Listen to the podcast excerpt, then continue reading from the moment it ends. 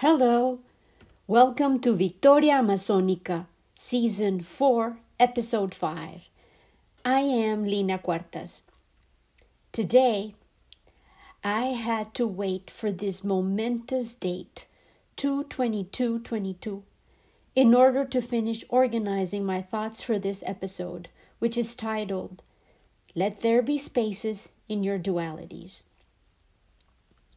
I have been collecting ideas since last week when I finished my episode about love, and it seemed to generate the raging waters of a nascent spring of thoughts and happenings that have rushed into my mind, my dreams, my heart, in order to regenerate this homage to duality, to fusion, to two uniting in order to become more than the sum of their individual parts to a new entity being brought forth from the meeting of two souls. Today's episode, as proposed by my guiding book, The Prophet, is marriage, and his response to the seer's request to talk about marriage is short, concise, and yet powerful and blunt. You shall be forevermore. You shall be together when the white wings of death scattered your days. A, you shall be together even in the silent memory of God. But let there be spaces in your togetherness, and let the winds of the heavens dance between you. Love one another, but make not a bond of love. Let it rather be a moving sea between the shores of your souls. Fill each other's cup, but drink not from one cup. Give one another of your bread, but eat not from the same loaf. Sing and dance together and be joyous, but let each one of you be alone. In summary, in order for two souls to unite their essences, each has to hold on to its unique and singular identity to return again and again, to grow and then diverge, in order to feed from their own privately found deep springs, in order to contribute and strengthen the relationship and sustain its evolution. Precisely when I published last week's episode, I found out that my daughter is getting married this year. And right after the delight of the momentous occasion, I felt the pain of my mother's absence and was not surprised to find her in my dreams. I was in a shopping center, searching for shoes to match a black dress, as if I were going to a funeral. But then I remembered it was a wedding that I was attending and thought, why not wear white? But then, that's the bride's privilege. Eventually, blue, my favorite color, became my choice, and as I voiced my decision, my mother materialized. She agreed and asserted that she would be there too. She was wearing jeans, a white tailored shirt with shoulder pads, and her hair was curly and short, cut in a gypsy layered style that framed her face beautifully. And I knew that I had seen her looking exactly like that before, but I couldn't quite pin down the day. I woke up relieved, happy, and inspired and started planning a baby shower for one of my closest friends who was becoming a grandma. I started thinking about the extraordinary ritual of welcoming a new baby into the world, a container of promise, as I had voiced last week, a new confirmation of the power of love and hope. I prepared questions to send out to my friends about their own motherhood experience, their ancestors, and if they had any words to share with the mother and grandmother to be. This baby moved into my conscience, this as of yet unnamed baby girl who we were going to gather to honor, and who had managed to finally bring my best friends together after quite a while of not seeing each other due to the pandemic. That night, thinking about the baby girl and perhaps full of concern about family issues that have been brewing, in my dreams, I returned to the first place where my husband and I lived in Medellin, after arriving from the rainforest. I described our first urban home in one of the transition episodes between season 1 and 2 of Victoria Amazonica. The community which we joined was called Las Torres de Bomboná, and it was composed by three buildings in downtown Medellin. I saw myself there in dreams, in the central triangle that the buildings shared, a commercial area that was always bustling and animated. I was shopping once again but this time it was medication that I was seeking for one of my sister in laws. As soon as I walked into the pharmacy, I saw my mother, again dressed in the same attire, looking healthy and lovely. She could tell I was worried about my sister in law and upset about her situation, and my mother simply embraced me. She told me to feel free to do what I needed to do, and that all I had to know was that she was fine content and thrilled that she could walk, and that no matter what was happening in her granddaughter's life, she was present, seeing it all, and she wouldn't miss any of it. When I woke up, I went to my photo albums, having an approximate date for the years in which she had looked so radiant. I found my mother on the day she met my daughter, my firstborn. She was indeed glowing healthy, joyful, and so very proud, and she had found the way to remind me that she was, in fact, not missing any of the unfolding joys. The next night I had a dream of numbers. I fell asleep reading once again about Amazonia. I saw many numbers jumbled and constituting the characters in a large canvas that depicted a large, dense tapestry of trees, greens, jades, emeralds, and limes.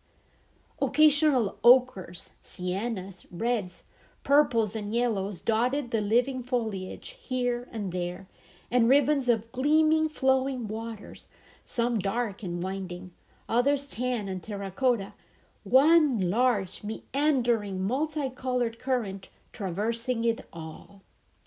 That thickest ribbon of water began to the southwest of the living green mass and meandered in countless ringlets and curves to the opposite side, all the way to the northeast, cascading into a rush of raining waters that kissed the Atlantic Ocean. I recognized the living carpet as the Amazonian basin, which I had read about the night before. Its size had been compared to the expanse of the continental United States in the Nat Geo addendum about Amazonia. I had studied it in raptured attention with a magnifying lens in hand, and it seemed to be speaking to me in flashing numbers, astounding, monumental numbers. 16,000 pulsated. It was the known number of tree species that the rainforest holds. The rainforest became the body of a woman she was a curvaceous, beautifully plump woman, rolled up into a fetal position. Her whole body was knit by veins of water, scales of leaves and trees, and limbs of mineral deposits. A placental sac seemed to be holding her. My thoughts of a newborn had generated the entire Amazonian basin as a pulsating, living creature, held in a living organ that maintained it alive. Her face was sculpted by the waters of the river that became her umbilical cord, obviously the Amazon, and its current also delineated her profile, with her face sculpted from Santarem to Manaus. I realized that the river and the forest were wrapped into a pulsating envelope teeming with life tied together in a marriage of monumental proportions, a coexistence in which her body provides the nooks and crannies in which minerals, oil, gas, lumber, iron ore, and gems hide, and parasites called humans penetrate, drill, excavate, burn, and decimate. She's burned, pinched, punctured, prodded, and altered relentlessly. Yet she regenerates, produces, germinates, and continues to adapt and produce, hold, house, and propagate. Propagate within eight nations. The river basin encompasses eight countries Bolivia, Brazil, Colombia, Ecuador, Guyana, Peru, Suriname, and Venezuela, plus one recognized foreign possession, French Guiana. The multitude of claimants to Her Majesty's treasures each ravage and abuse her in erratic disarray, fragmenting the whole of her body, which is a totality meant to function as such. 13,000 jumped. Archaeologists posit that humans have lived in Amazonia for at least 13 millennia. For more than 12,950 years, she was healthy, thriving, and her scattered human hosts respected her homeostasis.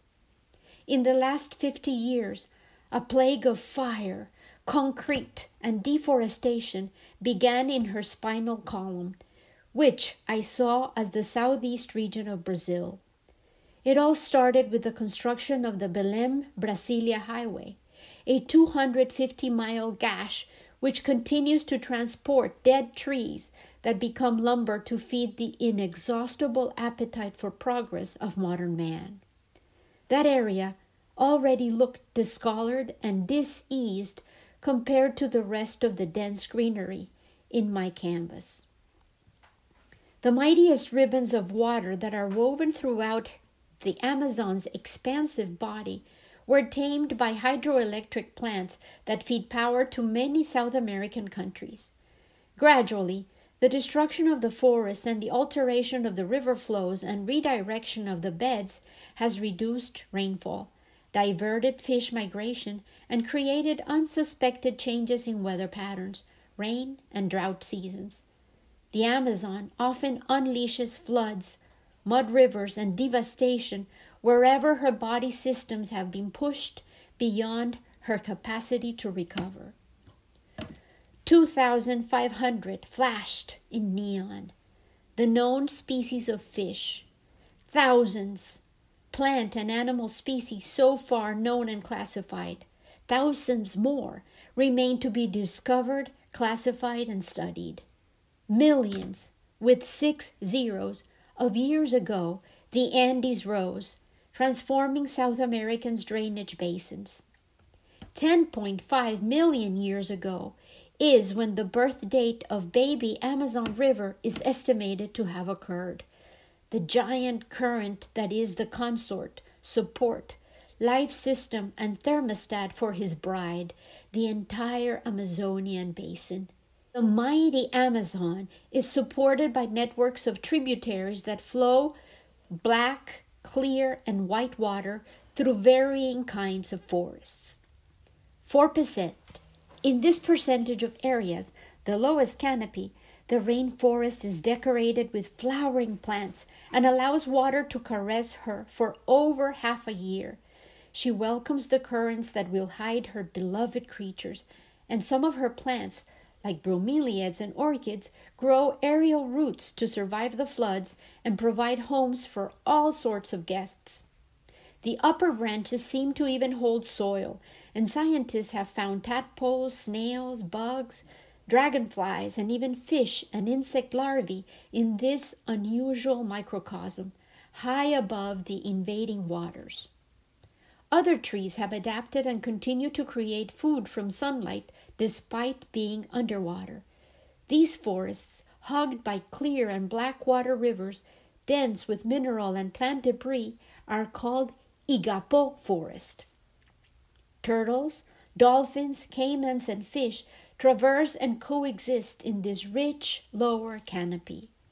Parrots, hummingbirds, and toucans delight in the abundant seeds and insects, flowers, fruits, and pollen that dot the lower, wettest, coolest, and least abundant type of forest. The next kind of forest in both height and in area coverage is the Várzea, constituting around 6% of the dense areas, which are flooded by white water rivers around 230 days of the year. The ceiba or kapok tree, sacred for many of the native communities, presides this middle range forest. The Várzea is rich in fertile waters, which explains their muddy color. They ferry nutrients from higher areas and create plentiful places for flora and fauna to thrive. Manatees, piranhas, and giant fish like pirarucu and arapaimas and catfish abound. 70%. The immense majority of forests are called terra firme, which translates as sound ground, and they are located at higher elevations. Within them, land is more abundant as a habitat than water. Yet, like our veins and arteries, streams and creeks and oxbow lakes are distributed throughout, and trees with giant roots and hanging vines seek the moisture and reach up to absorb sunlight, simultaneously providing habitats for flying creatures and a multitude of animals that adapt to live in the dense soil that is also present on the highest branches and treetops, a fungus like material that even hosts puddles and aquatic creatures. The forest and the river coexist in a tight embrace, they exchange nutrients, leaves, and litter, which are digested and decomposed by insects and fungi. The waters flow and transport the nutrients that propagate life throughout the river, then feed the fish, which will be prey to yet more predators, including humans, and they, in turn, will eventually die and become part of the web of life, in a cycle that used to be perfectly calibrated. I heard the life filled voice of the Amazon since I was a child, and 33 years ago I found my way there, chasing love and my dreams. Both relationships persist, and I consider them different marriages of sorts. They both have required loyalty and fostered devotion in me. Each has had its seasons, challenges, and many heartbreaking crises of both human and environmental sorts. Yet I hang on like a tough vine. Just as the rainforest and the river, my beloved and I, we adapt, we grow, we give each other space and time and attention, and find the way to merge currents all over again, remembering the well worn paths of beloved flesh traversed, and find ways to recall shared achievements, creatures engendered, and dreams liberated, shattered, and renewed. The prophet concludes Even as the strings of a lute are alone, though they quiver with the same music, give your hearts, but not into each other's keeping, for only the hand of life can contain your hearts. And stand together, yet not too near together for the pillars of the temple stand apart, and the oak tree and the cypress grow not in each other's shadow. I will close my stories of tightly woven relationships which require individual strengths and will tie both sorts of love together with a beautiful wish a friend shared with me last night, powerfully expressed by Thich Nhat Hanh. May we quiet our souls in order to hear in ourself the sound of the earth cry. And I compound his wish with my own intense desire to also hear in our heart the joy with which nature creates, regenerates, and continues to find ways to heal itself and delight us with rebirth. With love and gratitude always, Lina.